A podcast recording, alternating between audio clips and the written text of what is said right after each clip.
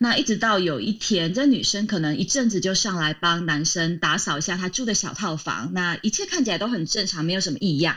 直到有一次，就是男生去上班，去公司上班，然后这个女生那天本来跟朋友有约，结果朋友临时不能来，那女孩子就想说去给老公一个惊喜，结果她就都没有跟老公讲的情况之下，跑去老公的办公室楼下等着要吃午饭走出来的老公，就超级大惊喜嘛。哎，还没有，她就看到她老公走出来，然后后面就有一个微妙的距离跟着一个女生。那我们都有一些第六感，你会觉得这两个人假装不熟。大家晚，大家好，欢迎大家收听啊，今夜人物。那今天时间是二零二一年的十二月二十三号。OK，那呃，今天的话刚好是呃，明天哈，明天是十二月二十四号，是圣诞夜、平安夜。那圣诞夜、平安夜，当然大家都一定要嗯，有可能各自有各自的一个活动。那我的活动是什么呢？我的活动就是在家写稿。OK，好，那当然了，就是说那个也正祝大家哦，就是不管是平安夜也好，或者是十二月二十五号的圣诞节也好，大家都能够开开心心、平平安安。那跟大家讲一下，最近哦，因为呃，在尤其是在北部哦，台湾北部这一边的话，呃，经常在下雨。那在下雨的一个情况之下哦，就是呃，有时候路哦，好像不是非常的，应该怎么讲？不是非常的平稳。平稳这样对吗？好像不太对，好没关系。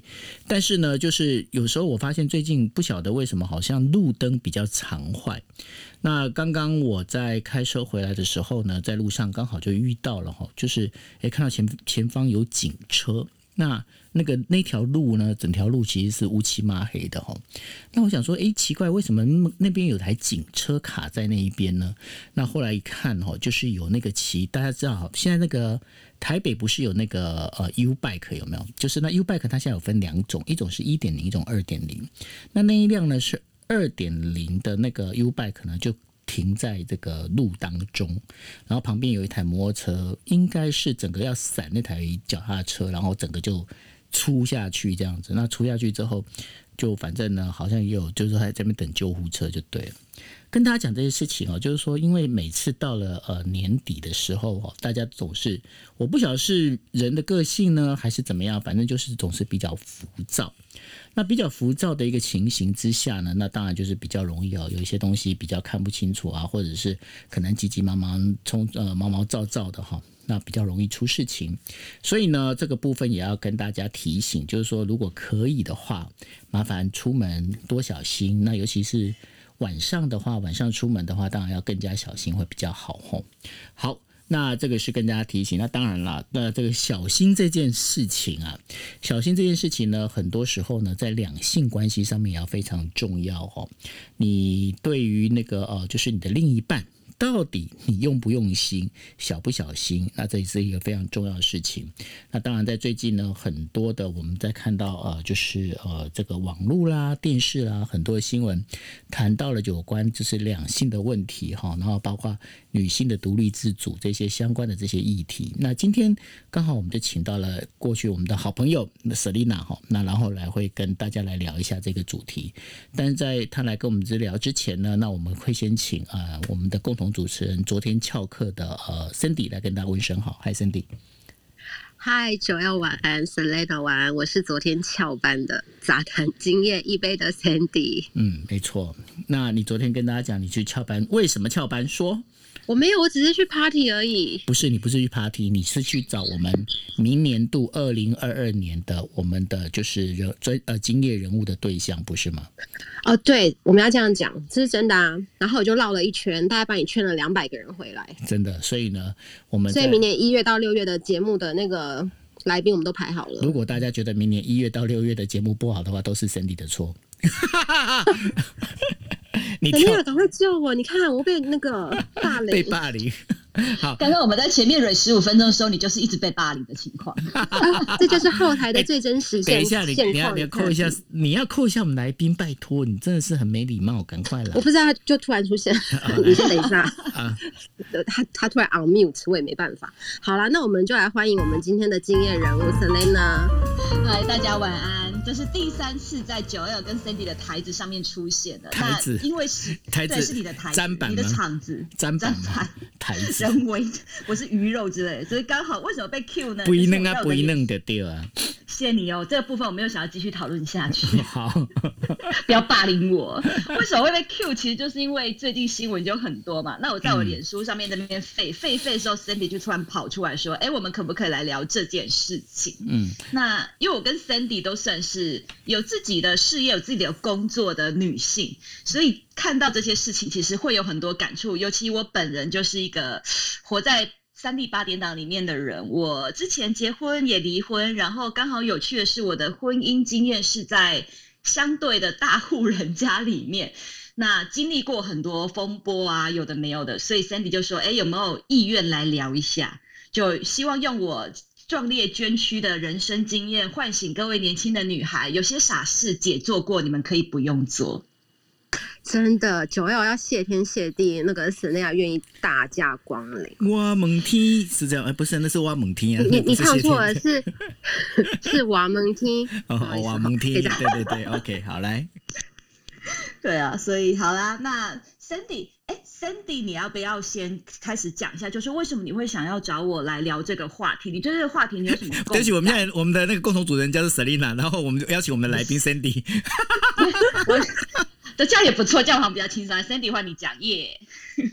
对，你看啊，这种就是遇到遇到很厉害的人，有没有？就随时被 Q，就变成是这样的状况。我现在研究一下发生什么事情哈，没有，就是因为呃，其实 Selina 常常会在她的脸书，然后然后会发一些知性，还有一些过去还有一些经验分享的文章。那因为他就是有分享一个鬼故事啊，两个啦，就是其中有一个就是在讲，刚好跟我们最近时事话题有一点关系，像是另一半的事业奉献成人的傻瓜，类似这样子的一个故事，两两个故事这样子。那我想说这两个故事听起来就是蛮写实的，所以就想说请 Selena 来跟我们就是讲一下，呃，他看到或者是这两个我们不具名，可是就是跟我们讲一下是什么样一个状况，然后为什么会觉得说这个跟我们最近你不具名，大家也都知道是谁。没有，他没有写是谁，你等一下啦。好好啦，没有，我有其中一个鬼故事写出来是谁，我会被告，所以最好不要。那但他的鬼故事蛮鬼的，所以我们就是想说请他来讲。我我第二个鬼故事还没有讲最新发展，但那个真的不能讲，讲出来因为是跟公开人物有关，就不要讲。但诶，而且还打过，哎，官司打完了，真的还打了官司。但是那个故事其实是让我觉得蛮遗憾的，然后也是希望说，为什么会想要写这个东西，是因为其实我们传统的女生很多时候我们不太会去计较自己的得失，就觉得家庭嘛，那。如果大家想要一起维护一个家庭，生了小孩，然后有一方赚比较多的钱，那我去照顾家里的孩子，我去照顾家务，其实我们都很愿意用一种共同营运一个家庭的心情去付出。可是往往在这个过程里面，女生这个角色的权益没有被很好的照顾到。例如说，有的女生也会有自己的事业能力，那但是因为进到家庭里面，那你要去照顾孩子，你要去做家务，这些事情其实并不会用工时被正确的给予薪资啊、保障这些，所以常常我们也会遇到有一些女生，就算你能力再好，像竹科那里最多，你嫁到家庭里面之后，那你做的一切仿佛是理所当然，然后当夫妻吵架的时候，老公就会说他很辛苦，你为什么不能替我多着想？那我赚钱的压力很大，然后你只是在家里负责花钱带小孩，这有什么难的？那像这样子的话题其实很常出现。那 Sandy 讲到我在脸书上面贴的那个鬼故事，其实是其实这故事更辛苦一点，它在更前面，就是孩子都还没有生出来。那是我身边的我的研究所同学，其实我会对这个鬼故事特别感慨，是因为男主角、女主角都是我的同学。那是不同阶段的同学，在高中的时候，这个男生就很就追这个女孩子，追到全校都知道。那因为女生长得很漂亮，功课也很好，这个男生从国高中追到大学，追到研究所，然后一直到研究所毕业，工作几年之后才结婚。那男生蛮优秀的，就是一开始就创业，然后也获得很多的资源。然后他们在台北创业的时候结了婚。然后那个男孩子就告诉女生说：“呃，我们两个都是高雄人，但是我的公司在台北，但我非常的担心我年长的父母，那可不可以请你包多包容我一点，在我们创业这么辛苦的时候，那请你先回台南照顾我的爸爸妈妈。那我也很担心你会寂寞啊，所以呢，我会我他就买了一只小狗，这个男生就买了一只小狗给我的女同学，说代替他代替老公陪伴你。”然后，但是因为你如果带着狗狗，你可能要坐高铁，什么都不方便，所以呢，你就不用太担心我，你有空再来台北就好。所以他们结婚完几年之后，大概两一两年吧，就变成是男生单身住在台北，然后女生应男孩子的要求，就在高雄跟公婆同住，然后照顾公婆这样子。那一直到有一天，这女生可能一阵子就上来帮男生打扫一下他住的小套房，那一切看起来都很正常，没有什么异样。直到有一次，就是男生去上班，去公司上班，然后这个女生那天本来跟朋友有约，结果朋友临时不能来，那女孩子就想说去给老公一个惊喜，结果她就都没有跟老公讲的情况之下，跑去老公的办公室楼下等着要吃午饭走出来的老公，就超级大惊喜嘛。哎，还没有，她就看到她老公走出来，然后后面就有一个微妙的距离跟着一个女生。那我们都有一些第六感，你会觉得这两个人假装不熟，可是这个假装就很怪。所以这时候这女生就拿手机，然后就打电话给她老公说：“哎，亲爱的，你在做什么？”她老公说：“嗯，要去吃饭啊。”然后她老那个女孩子就问说：“嗯，你你你跟谁去吃饭啊？”那她老公就说：“没有啊，我自己去吃饭啊。”然后。这件事情就已经有有开始有鬼了，然后他们就这个女孩子就跟着她的老公偷偷的跟着，然后就确定了她老公确实跟那个看起来很奇怪的女生在一起吃饭，而且那女生后来她想起来是他们公司的业务经理。那女生蛮冷静的，我觉得她很厉害，她当场就觉得不太对，所以她立刻联络征信社，然后请征信社帮她调查她先生在台北的行踪。然后都安排好之后呢，她就回高雄了。最悲哀的事情是，她在回高雄之前，她就在她老公的西装外套上面里面放了钱，就说：“哎，不要让自己太辛苦，要吃一下，吃好一点。”然后就回去高雄。结果她她回高雄的当天晚上，征信社就打电话告诉她说拍到了。那那个拍到的画面就是她老公载着那个女孩子去汽车旅馆开房间。然后用的恐怕还是她塞在老公口袋里面的钱。嗯，这个感觉是三那个三立或者是台湾乡土剧八点档会出现的剧情。那我讲一下我后面会被告的部分好了。既然反正这个应该不太会被找到，就是呢，所以就发生这件事情之后呢，女生很坚决要离婚。我觉得女孩子都会有这种感觉，就是我们会有情感上的洁癖，我们很希望。自己牺牲付出获得的是一个完整的家庭跟一个完整的爱，但是如果这件事情破碎的时候，其实你会你的整个三观、你的世界是毁掉，因为你你有国立大学的研究所背景，然后你其实有好的 career，但是你愿意为了这个男生放下一切，最后你得到的是欺骗，所以那时候女孩子就铁了心要离婚。然后那男生还去回去高雄，对他的父母下跪道歉，说自己不好啊，blah blah blah blah blah。然后后来其实还是没有办法，就那女生没有办法放下，所以他们还是离婚了。然后也有签了赡养费这些东西都有签，但是后来男生从从来没有付过一次。嗯，对，男生从来男生从来没有付过，而且男生开始对身边的人放话说他离婚是因为前妻不支持他的事业，但是没有提说因为他睡他们公司的业务经理。天哪，真的对。然后这个男生现在过得也没有很差，所以我我有时候听到这个事情都会觉得有点难过。但我后来也想通一件事情：是你与其去期待那个不爱你的渣男，或是做坏事的人要有报应，你不如好好把那个力气留下来，让自己过得比任何人都好。因为他的报应可能在今年，可能在明年，可能在二十年后或下辈子。但是你的青春一秒钟都不应该再浪费在跟这个人有关的事情上了。嗯嗯嗯，没有那个，可是我我觉得，Selina，我我我倒是有另外一个问题想请教。那如果是这样子的话，是你觉得结婚这件事情是有必要的吗？因为在我的观念里面，我认为就是说我我绝对支持男女平等。那如果男女平等的话，所以我每次听到有女生为了男生去做任何的牺牲啊，比方说放下他的高学历，放下他的高薪资，然后呢，只是为了支持他所爱的这个男人这件事情，我觉得都很不值得。不管说未来。呃，这个东西到底是好好或是不好，我觉得都是另外一回事。也就是说，我认为，呃，不管是男生女生，你都应该要有独立自主。你在这个整个一个社会里面，你应该有你自己一个生活的一个模式，你有自己的朋友，你有自己的获利模式。那只是说，今天如果你喜欢这个男生，或你喜欢这个女生，然后你们可以一起在一起生活，那 OK。但是，是不是应该彼此之间还是保持自己？独立的这个，包括我不管说是呃薪资系统也好啦，你今天的一个财富系统也好等等，这些东西是不是应该要有一个界限在？因为毕竟过去过去的一种所谓的社会，因为在过去的社会里面，可能包括了就是说哦，我们在讲说那个农业社会啦，哈，那然后反正就是农业社会叫劳力很重要嘛，那当然就是男人在外面等于说就卖劳力，然后去不管说你说耕种耕田也好，打猎也好，砍柴也好，随便，但是呢。现在这个社会里面，其实已经不太重视所谓的劳力才能够取得财富这件事情。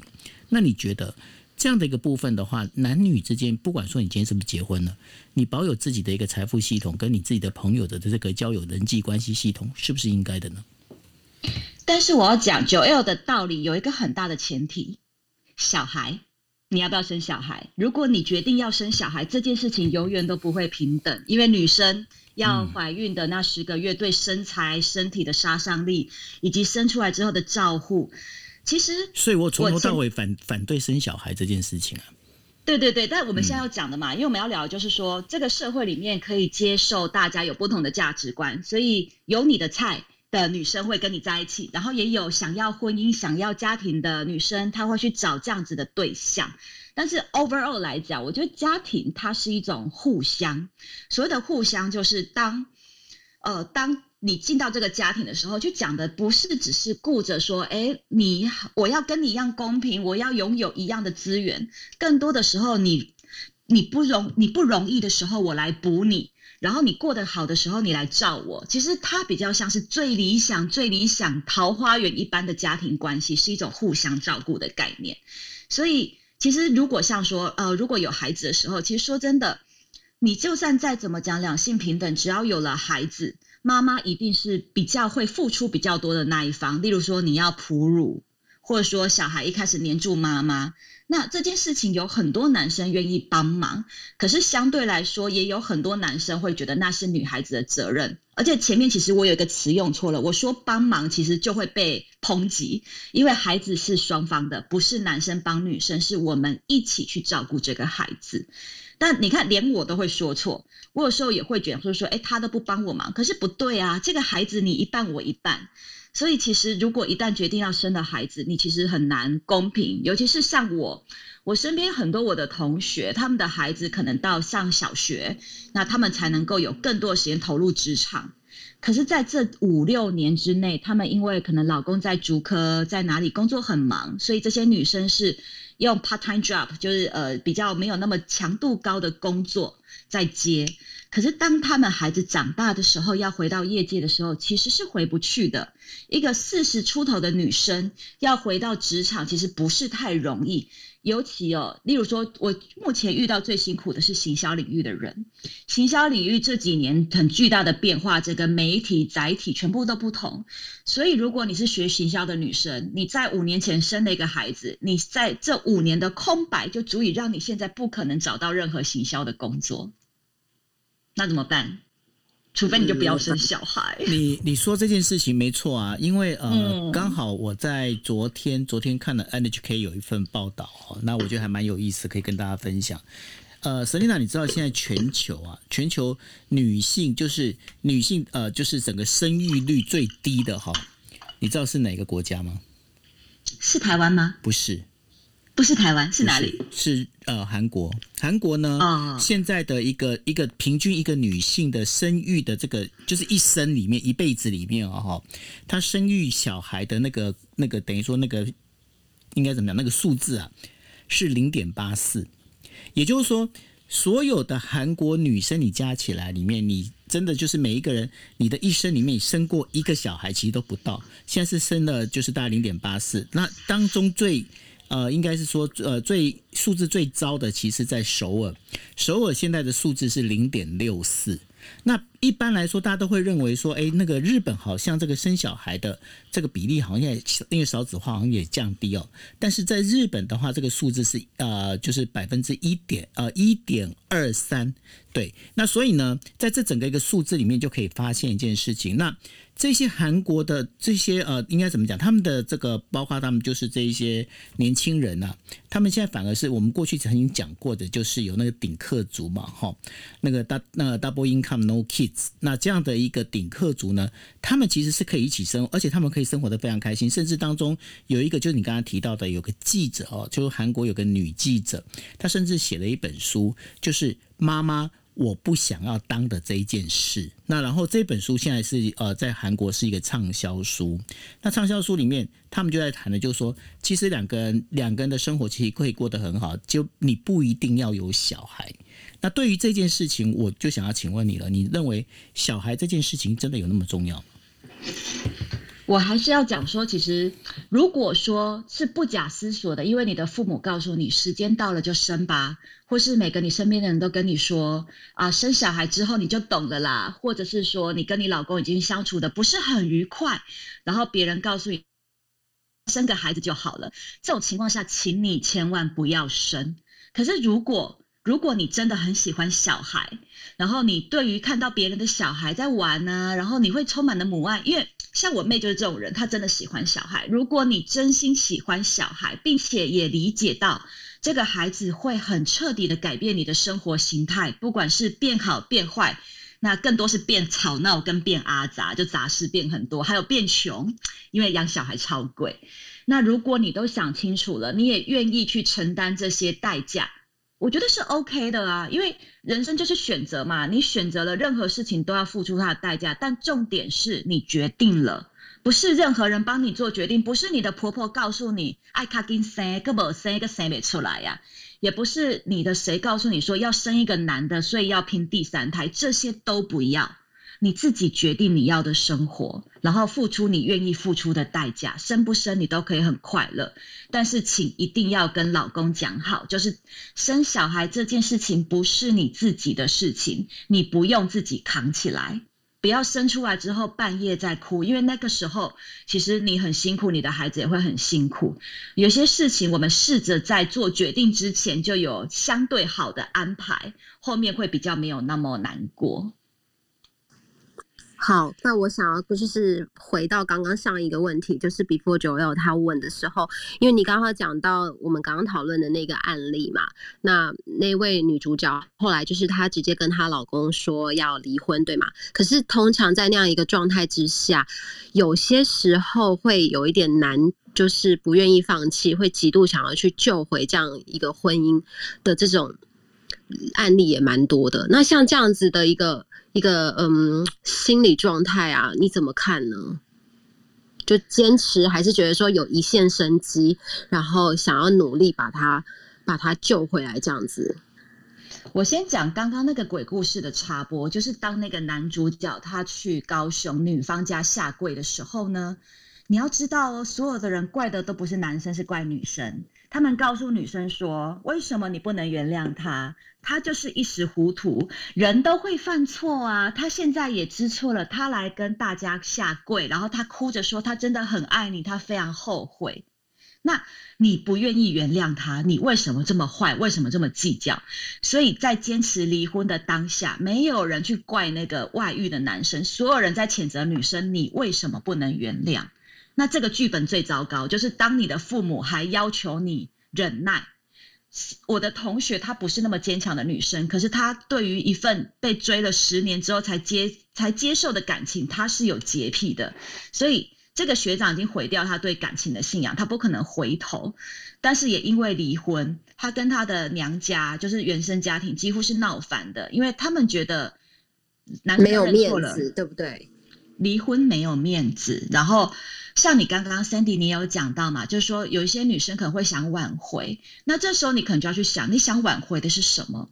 是挽回你的自尊，还是挽回这个男人？你要的是一个看起来很好的婚姻，不要被你的亲朋好友指指点点说啊，因为你离婚，你是一个 loser，或者是我最常听到的论点是，会离婚他一定是 something wrong，没事不会离婚，会离婚一定这个人身上也有一点问题。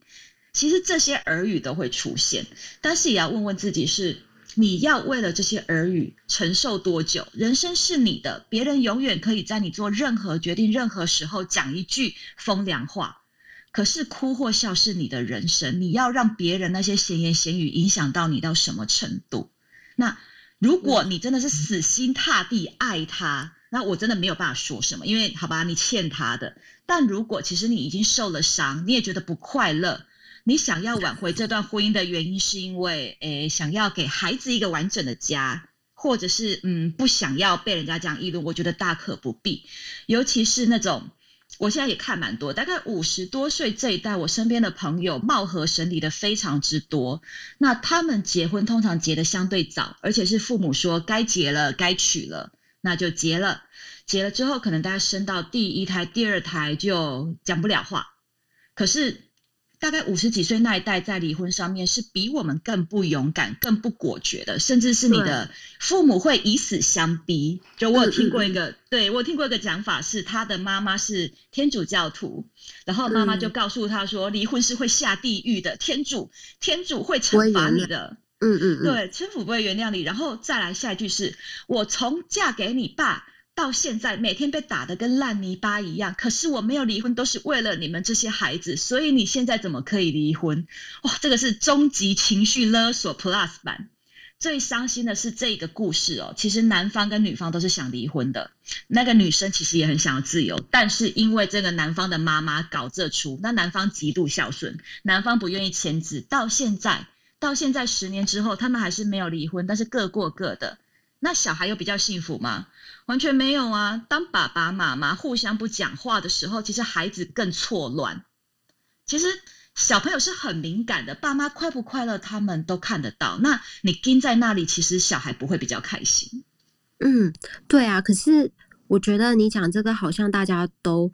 都似懂非懂，可是真的要去做这个决定的时候，通常真的很难，因为你身边每一个人都会给你不一样的声音。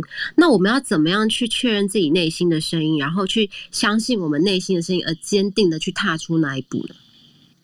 我觉得这个我就会是一个蛮好的例子，因为我婚姻上面，我其实我前夫不是太糟糕的人，我比较辛苦遇到是他整个家族的问。就他整个家族是迪化街的望族，他们的长辈后来都觉得我就是为了财产才嫁进来。那这种这种泼脏水的行为，搭配他们有内部争产的动作，你弄他们弄不了独子，就会弄独子的老婆，那就是等于就说啊，这个太太就是很厉害啊，然后。之前在其他公司做到总经理，然后愿意嫁进来，就是为了要夺财夺灾散。哇，那个三立八点档都来。那有有有有，就 我跟你说，我看到我我妈上次就是这样，我妈上次在看那个三立八点档，我忘记是哪一出，然后看一看就突然很激动的打给我，是哪一出？是哪一出？抛啊虾吧，我猜，因为天之娇女最近在换脸，应该不是天之娇女。对，应该是前一阵子的，对就很激动的打电话来跟我说，哎，他刚看到那个剧情，那不就是我我那个前夫家的吗？我就很冷静的跟他说，对呀，为什么我都不想看这些重口味的东西？因为老娘的人生就是在演趴哇虾，觉得非常的惨。但我那个时候其实前夫还行，他只是罩不住。那但是那个家族的影响很大，就争产的兄弟姐妹以及。前公公的小老婆、大老婆，哇，真的是非常的麻烦。所以我那时候其实非常不开心。小孩生出来的时候，可能也就一两岁吧。那其实小孩那时候也是似懂非懂，但是他听到我跟他的爸爸吵架的时候，他就会哭，因为大人那种带着情绪互相指责的声音，其实即使是一个听不懂语言的孩子，都会理解到这两个人在互相仇恨、互相伤害。那回过来讲三三。刚刚问的那个问题，就是说道理都懂嘛。那我们现在有这么多的网站，有这么多的文章都在说女生要勇敢，要自己做决定什么。但是你真的遇到这样子困难的时候，你有办法这么果断、这么坚决的去做一个你很害怕，然后所有人都不那么赞同的决定吗？我没办法。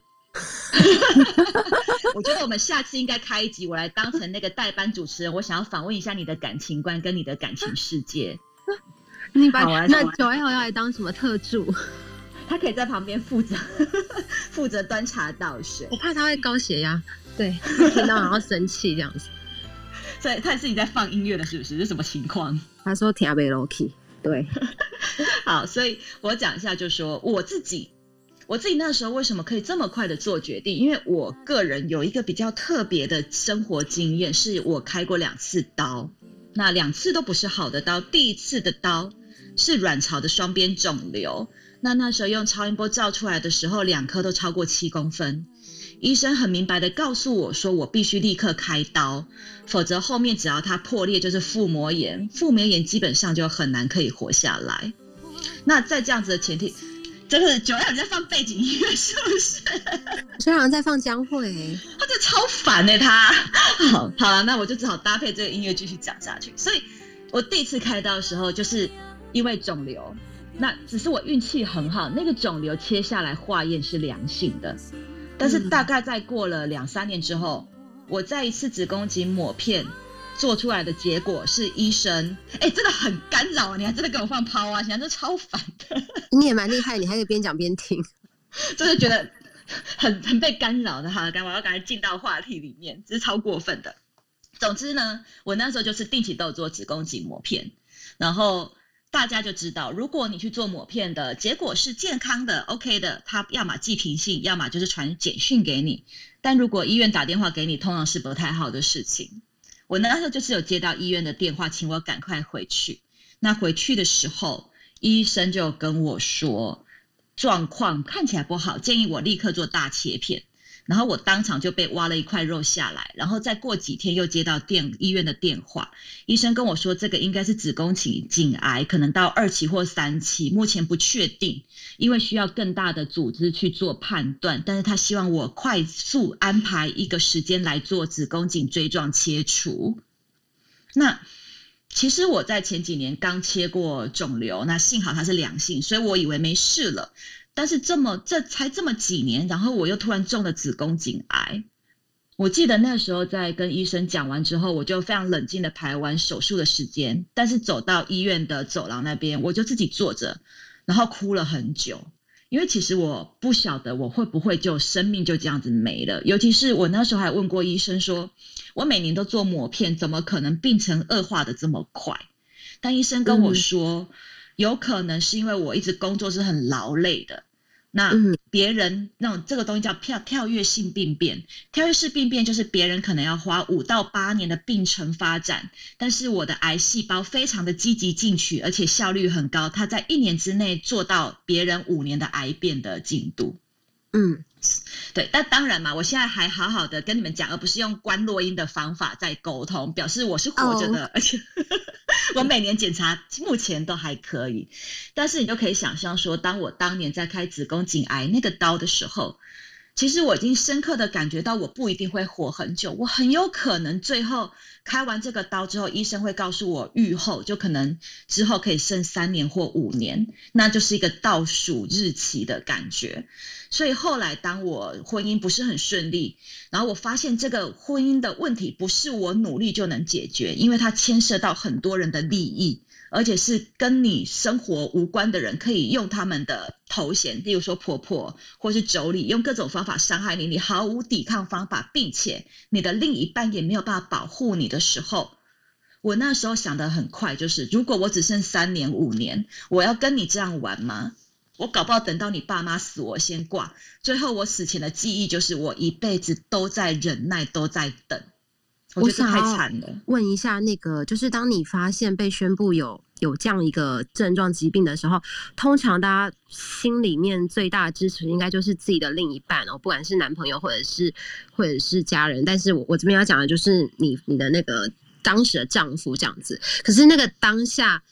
又遇到就是家庭这样一个状况的时候，身为一个女生，就你当下整个精神的状况，或者是心理里面受到的打击，那个感觉是不是就是真的觉得全身无力，或者是什么样一个剧？呃，我那个时候其实生病的时候，其实还没有结婚，他是在我结婚前。所以其实我结婚有一个很大原 有一个很大的原因，其实是因为我那个时候的男朋友就是后来的前夫啊，好惨哦，三段变身，男朋友变老公再变前夫，现在的前夫当初的男朋友，因为他是一个也生过病的人，所以我开刀。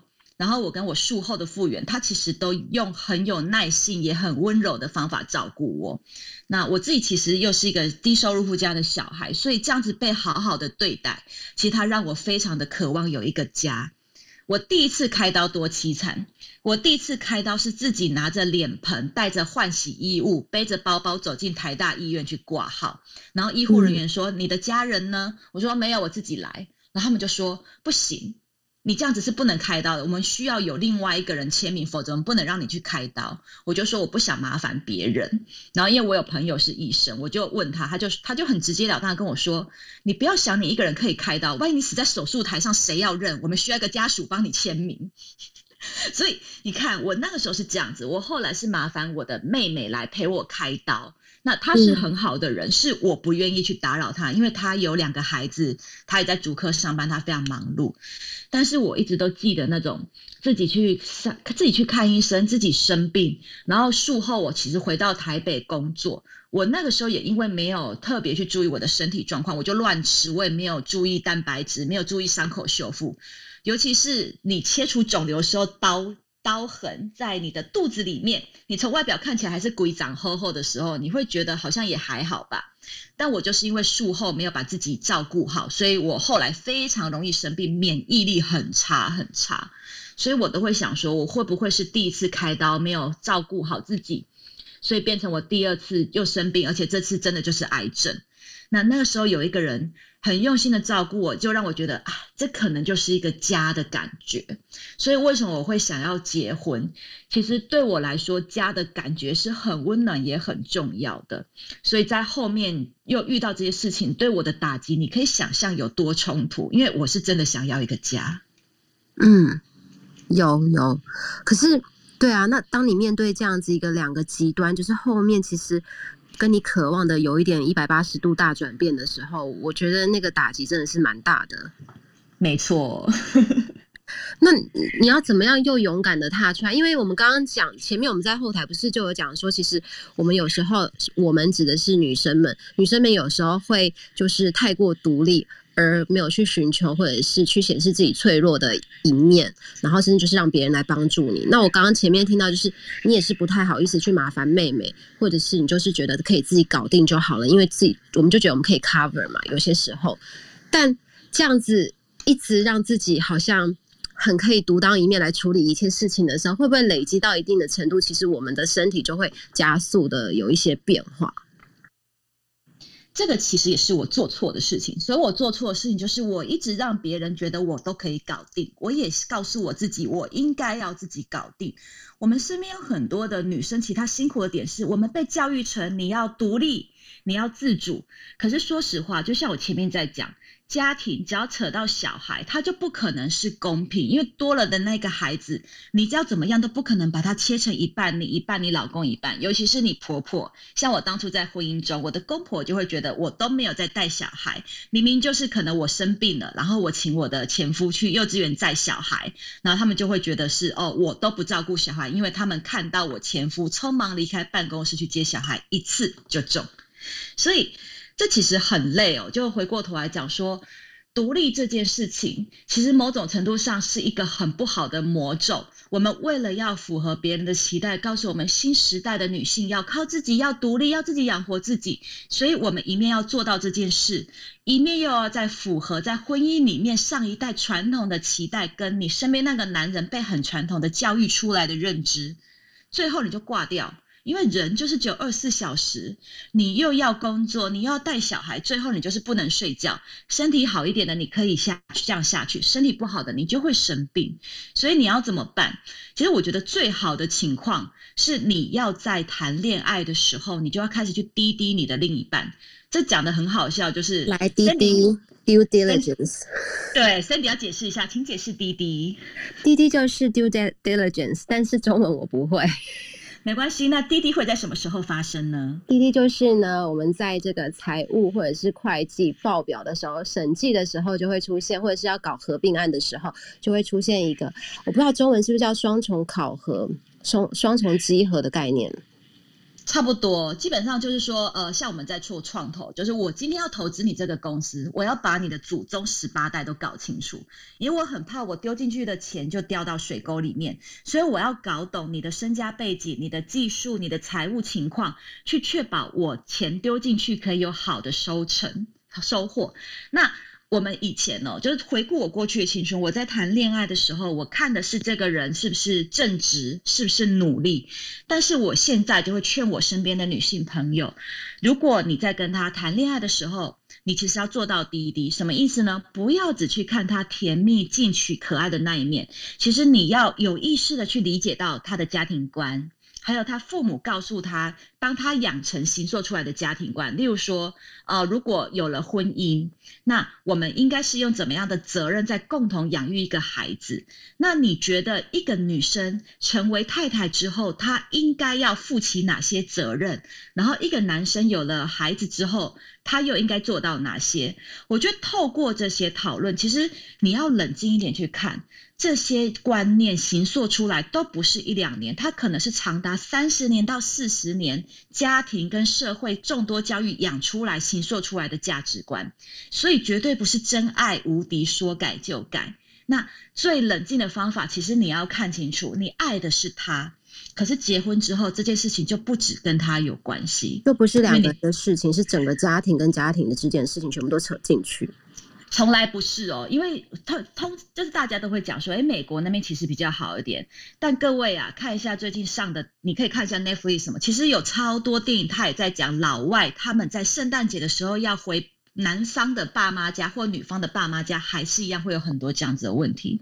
所以只是程度，只要是人类，只要是有了家庭，你不可能不跟对方的家原生家庭有所关系。可是你刚刚讲那个，就是你刚刚讲到一开始，呃，提到几个案例，我这边想要就是也跟你讲一下，在日本我也是有一个朋友，然后他一样就是跟跟老公结婚之后呢，然后也是有小孩，那老公也是请他就是。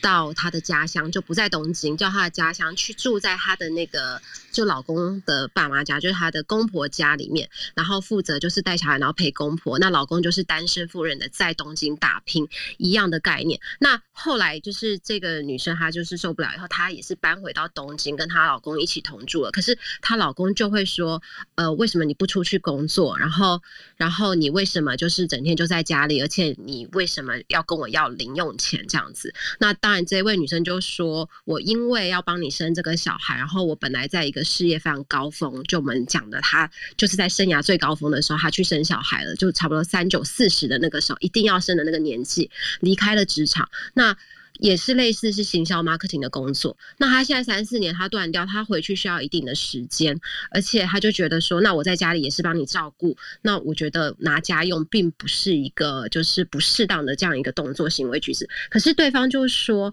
我妈妈以前也是在家里，然后他还是他就是顾小孩把我养大成人，然后在乡下怎么样，他就是早餐、午餐、晚餐都煮，他还是可以出去打零工，比如说超市的收银员，所以他不认为这样。的一个点子是是对的。那回到你刚刚讲的这个，也是我们今天上面就是有现在要开始进入我们讲女生在生涯还有家庭中的取舍。那这样这女的就会觉得她莫名其妙，本来她可以当到一个副总的位置，然后现在就是一无所有，一无所有以后呢，又帮她生了一个小孩。问题是。好像又不能离婚，因为因为离婚之后，这个牵扯到国际婚姻嘛，那小孩的这个这个抚养权就会非常的复杂。那他就身为他就在那边一直没有办法勇敢的，像你刚刚说的，就是去做取舍或是去做决定。那这样子的话，你会怎么做？我们该怎么办呢？我打个岔，我觉得 Cindy，我觉得你在讲这叙述里面有一个字，我我觉得听的就是一直觉得很奇怪，就是生小孩这件事情为什么是帮他生小孩？因为就是我们刚刚一直在讨论的一件一个很重要的一个重点哦，就是说小孩这件事情，其实我认为啦，我认为如果生小孩不是不是男的帮女的生，女的帮男的生，而是两个决定要抚养小孩，讲好这个就是这个是共同创业。共同创业，这是共同创业的概念的话，不是谁帮谁，是两个都要负责任。我的概念是这样，所以如果这个女生她一直在抱持的是她帮这个男的生小孩这样的一个事情的话，就变成是呃，应该怎么讲？这个男的他本身有事业，他只是一个受雇佣的一个人。那这样子的话，当然他一定可以去要求他所要的一些东西，但是这个小孩的这个部分，我觉得好像就少了那所谓的亲情这一点。这个我不晓得那个神丽娜怎么看呢？至少我在听，就是你的叙述里面，我觉得这一这个部分，我觉得怪怪的。嗯嗯，我是原封不动叙述，我知道，所以我也是想要知道所以说我我说那个帮忙生小孩这件事情，我我觉得我不晓得说为什么是帮忙生小孩这样。我要讲就是说，你看我们下意识用出来的每一个字，就反映了我们过去三十年、四十年以来，我们觉得是理所当然的事情。如果你放大检视，其实它充满了根本不是的理所当然。例如说，老公帮我带小孩，哎，不好意思，精子是你的，卵子是我的。我们现在时间也快要到深夜时段，所以我就越讲越重口味这样子。精子是你的，卵子是我的，你要一人一半，所以不是谁帮谁，我们在一起帮自己。是，就是家庭其实是一个要共同运营、共同管理的一个组织，所以就是你好的时候你照我，然后我好的时候我照你，然后你不那么好了，你去住院看医生什么的，我 take care 你，这不就是家庭本被形塑出来的概念？互为行那个职务代理人的概念。呃，互为直代，你真是很会把所有东西套成工作。对他某种程度上是，那他有点像是你的创业的合伙人。你合伙人其实跟娶老婆没娶老婆嫁老公其实没有什么差别，你们是把生死放在一起，然后你们希望一起好起来。家庭是这样子的一个叫做一起获利，共同然后可以富裕对共同富裕，可以上市上柜，对，对，最最最一般、最普通的情况，基本上就这个家的财产就是我们两个加起来除以二。但是呢，就是会有人讲说，哎，钱都是我在赚，你只是在顾小孩，为什么我们要除以二？因为你只是负责花钱带小孩，这有这么难吗？那家是有给这个概念，其实已经讲了非常久，我觉得他也这个我还是要打个。岔，等一下，好，你说。这个就是跟我们在我们那个媒体哦，媒体经常我们在新闻部哦，经常会被那个业务部 challenge 的地方就在这一边。我觉得新闻部有时候就是很扮演女性的角色，为什么？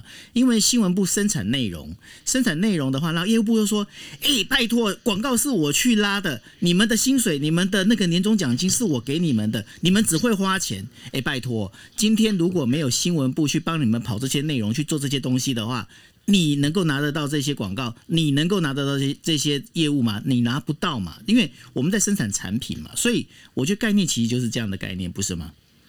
是啊，可是你看哦，因为你有这个经验，所以你会长出这样的同理心。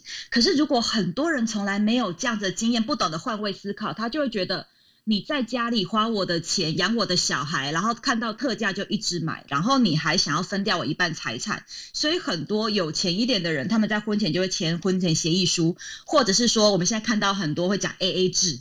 那 A A 制，如果你要 A 到彻底一点，就是有人在蛋上面都会写，哎，这是我买的蛋，哇，我觉得婚姻搞成这样真的也很累了，因为在婚姻里面很多帮助是互相，他是没有办法用贱价的方法去说你帮这件事情等值社会服务一个小时五百元几薪什么的，所以。说实话啦，如果要算成这样，我觉得大家就是房间开一开，各自 happy 就好了，不要这么累。口味又讲太重了哈，回就当当就是室友就好啊，就是没有，所以，不是，就是这就是还是回到，我觉得刚刚哦，我们在从开房到现在一个最重要的概念，我一直认为就是说，今天如果你没有要生小孩，也就是说你没有要共同办一间公司的话，那其实你就各自当个体户，你当就是自自媒体，你可以自己做你这事情没有关系。那你今天比方说像我的话，我今天我写的稿子，我可以在呃商周上，我可以在其他，我在天下上，我可以在哪里上，那都没有问题。因为为什么？因为我不是属于一家媒体公司。但是如果我今天进到我今天跟好，我随便讲，我今天跟 TVBS 合作了，我今天拿了他的薪水了，我进到他的公司里面，我的东西就不能给其他人，就那么简单而已嘛。那这就是你今天你把你如果要生小孩，你就必须要对这个公司你要有忠诚度，你要有你要有一个那个应该怎么讲？你要有个忠诚度，你要对他，你要把东西要贡献，要做这些事情，因为你们要共同成长，你们要共同共好。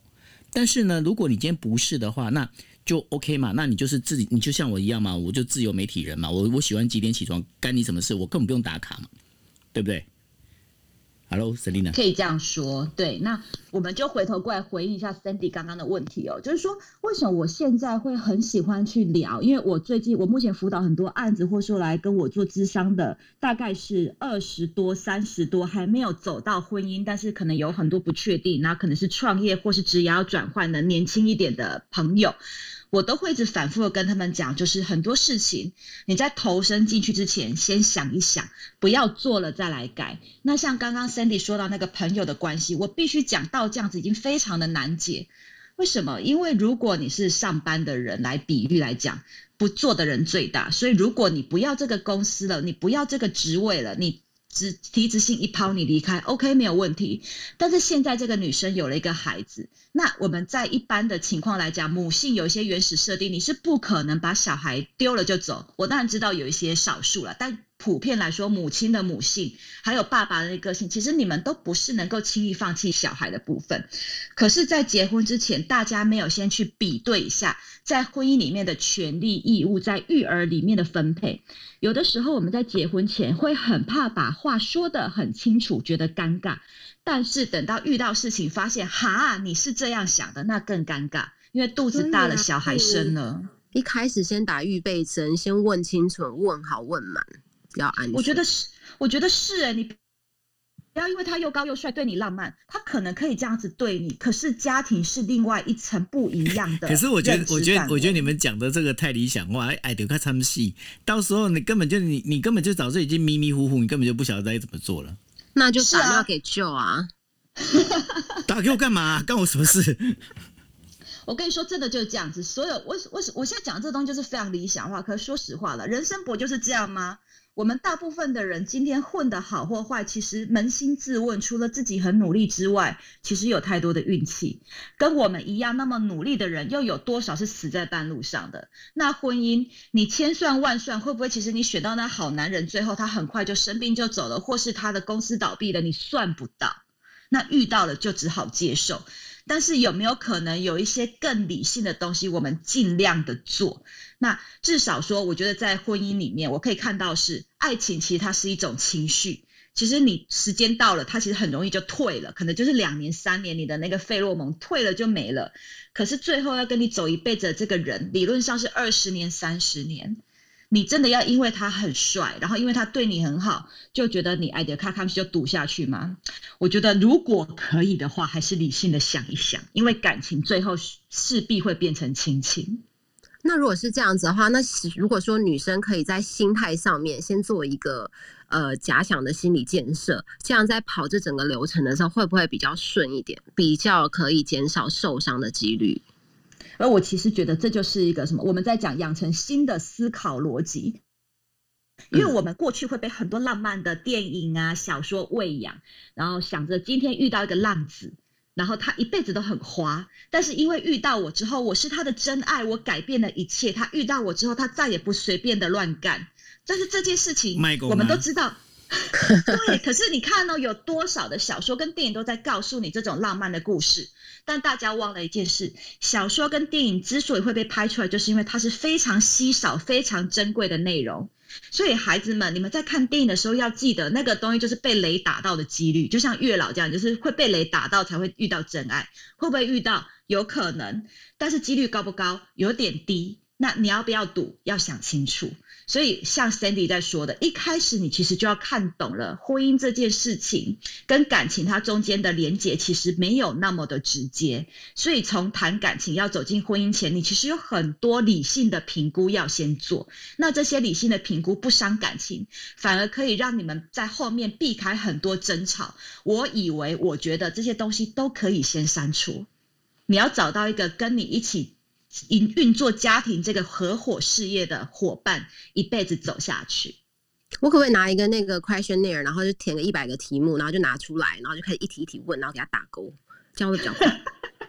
呃，这样子他可能会晃答，所以我们聪明的女生还是要用很多的情境，若无其事的可能稍微问一下，然后稍微观察一下他家的环境。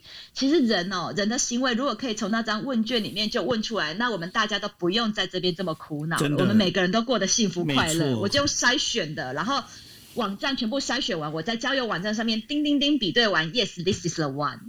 对啊，就直接交给 AI 这样子，这样太累了。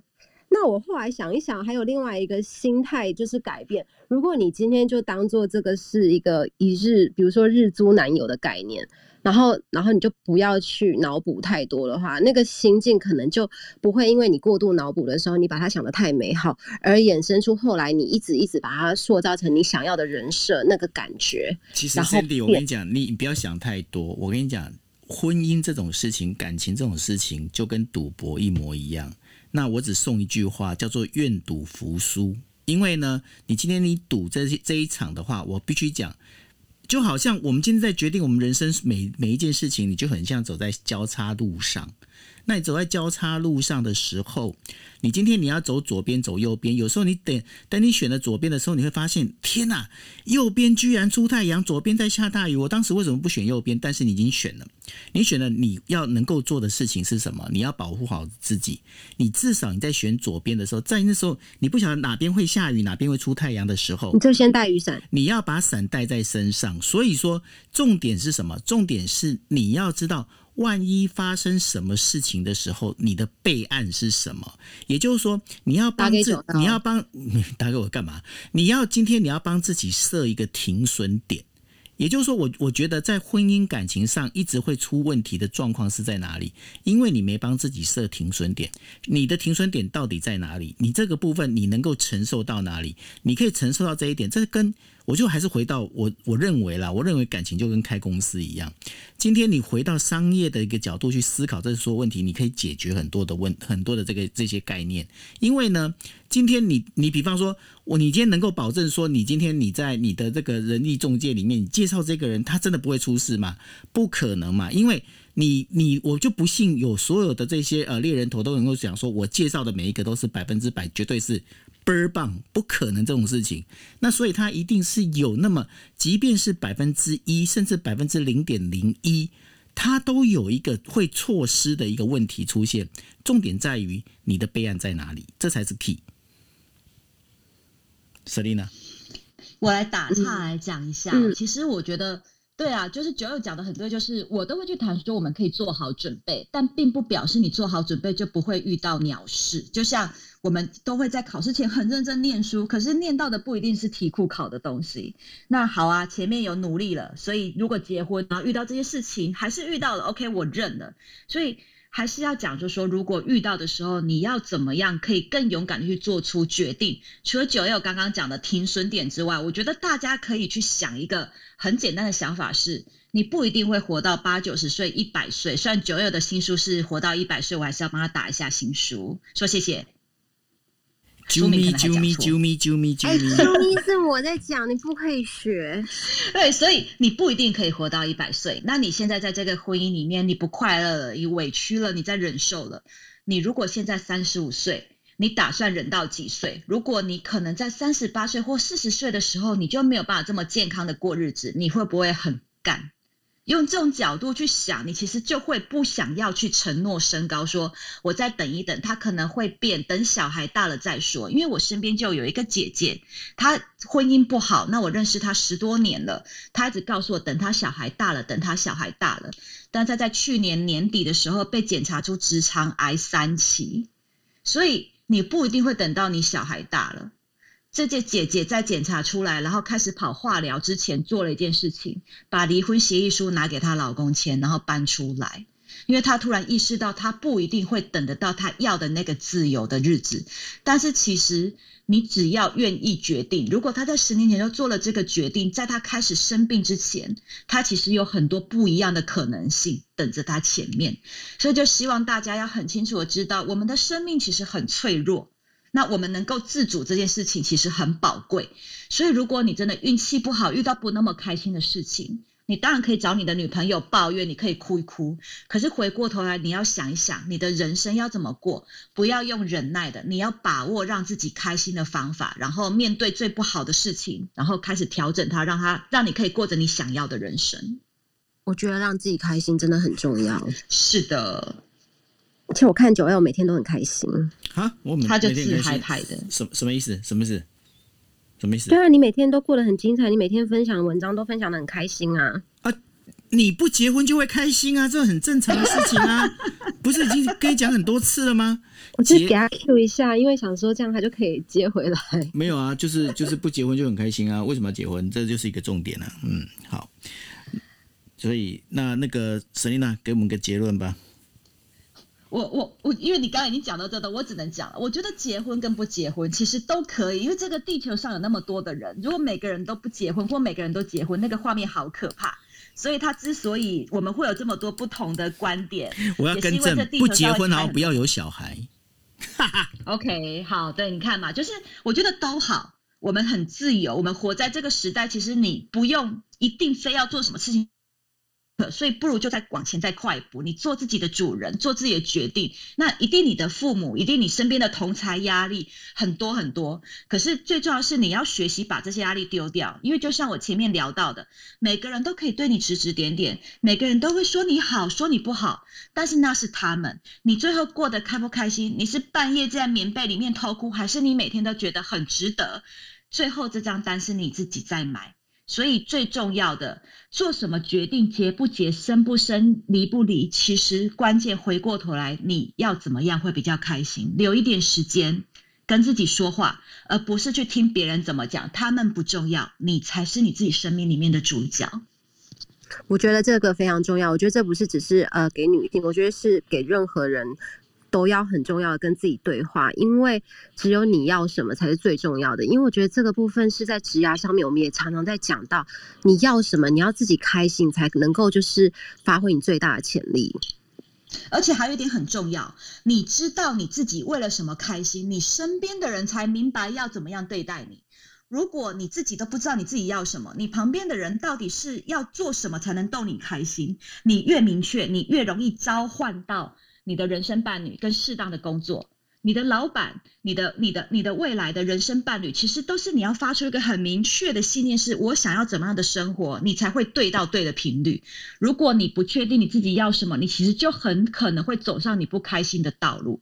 所以留多一点时间跟自己说说话，了解自己要什么，然后不要只是看着别人呢。羡慕他们，因为大家会放在 Facebook 跟 IG 上面那些体面的东西都是片段，都是假的，都是假的，都是 C 的。孩子们，回到我们真实的世界，看看你身边那个秃头微胖的男子，他可能才是真正的伴侣。但是快乐不快乐，跟你老公帅不帅无关呢？因为他怎么对你，跟那个 IG 里面好帅老公怎么对那个人，你不会知道的。不要看别人的，我们看看自己的人生。真的，我觉得这个非常重要。对，就是脸书跟 IG 那些幻象，还有就是喝喜酒的时候，过年的时候，你看又要过年的，你的阿金阿姆阿贝问到你的薪水，问到你的学历，问到你的男朋友，问到你的婚姻，问到你的小孩考第几名，这都是假的，都是业障，丢掉。因为那一顿饭吃完，他们就离开你的生活了，你回到你自己的世界，你甚至可以像我一样帅。他们在吃饭在问这些的东西的时候，像以前不结婚。然后我阿妈就问我说：“你长这么漂亮的时候不结婚？”我说：“我不敢看，我凶，就是你就可以顶嘴，像我一样造孽到极点。但你也可以啊，我没有差，没关系。我觉得我有走过这一招，我其实也没有后悔，因为当初其实真的是真心真意。那不管不管如何，我觉得人生有很多事情不会照着自己的意思来。可是你当下就要问自己说：你有没有委屈？你有没有在不开心的时候做出勇敢的决定？所以我才会说，我回顾我的过去，它很不顺利，可是我没有后悔，因为我也看了很多的风景。即使在婚姻最后不好的收场里面，其实还是有美好的片段。我不能够因为最后结局不好，然后就去否定这两个人。我跟我的前夫，我们都付出过努力。嗯，好，我们明年来约下午茶。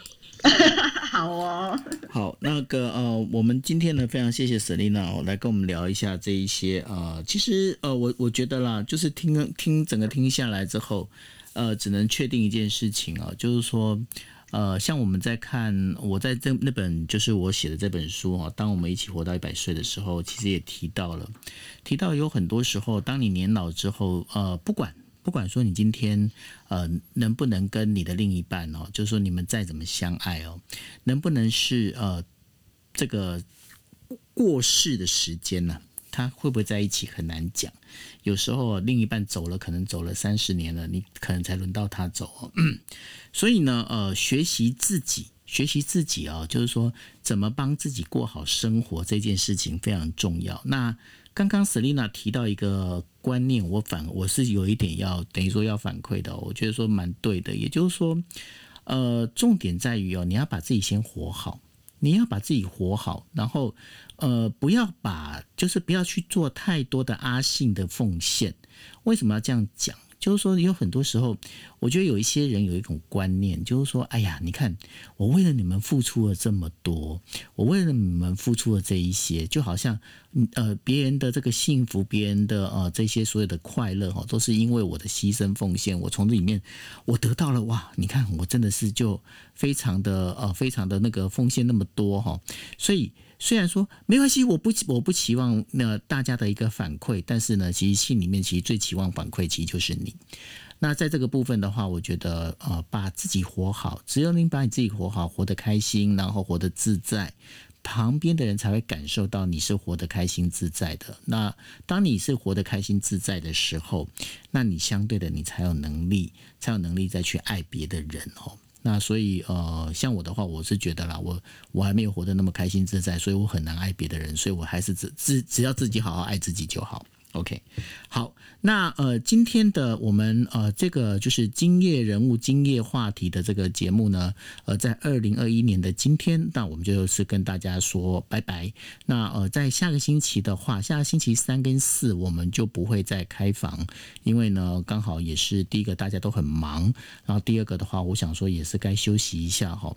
那在呃，我们就是呃，明年度，也就是二零二二年的一月开始呢，我我们就还是会一切的。按照正常的那个来走哈，包括了就是晚上十一点四十五分的国际新闻 DJ Talk，那都会恢复哈。那在下个星期呢，就是有两场，就是一场是呃新宜新事宜新宜新事宜的房间，那另外一场的话是呃小安谈心。那这两这两个节目都还会持续，尤其是在下星期新宜新事宜当中哦，因为呃刚好今天刚好有一个日本的品牌。我不晓得大家知不知道，就是那个汤呃做那个汤头汤包的哦，叫做毛奶社毛奶社哦。那然后呢，毛奶社呃就是有听到了我们这样的节目之后呢，都等于说希望呃有两份呃蛮大蛮好的一个就是那个礼盒啊，要送给我们的听众。那所以呢，现在心仪正在思考到底用什么方式来抽哦。那未来的话，始会跟一些呃厂商呢会有一些合作。那我们跟他们合作的话，就是说我们会把这些相关的这些东西呢，我们会开始就是用这样的方式。那当然，我觉得啦，在我的个人的认知里面，因为毕竟我希望的是是我自己喜欢的品牌了。那如果不是我喜欢的品牌，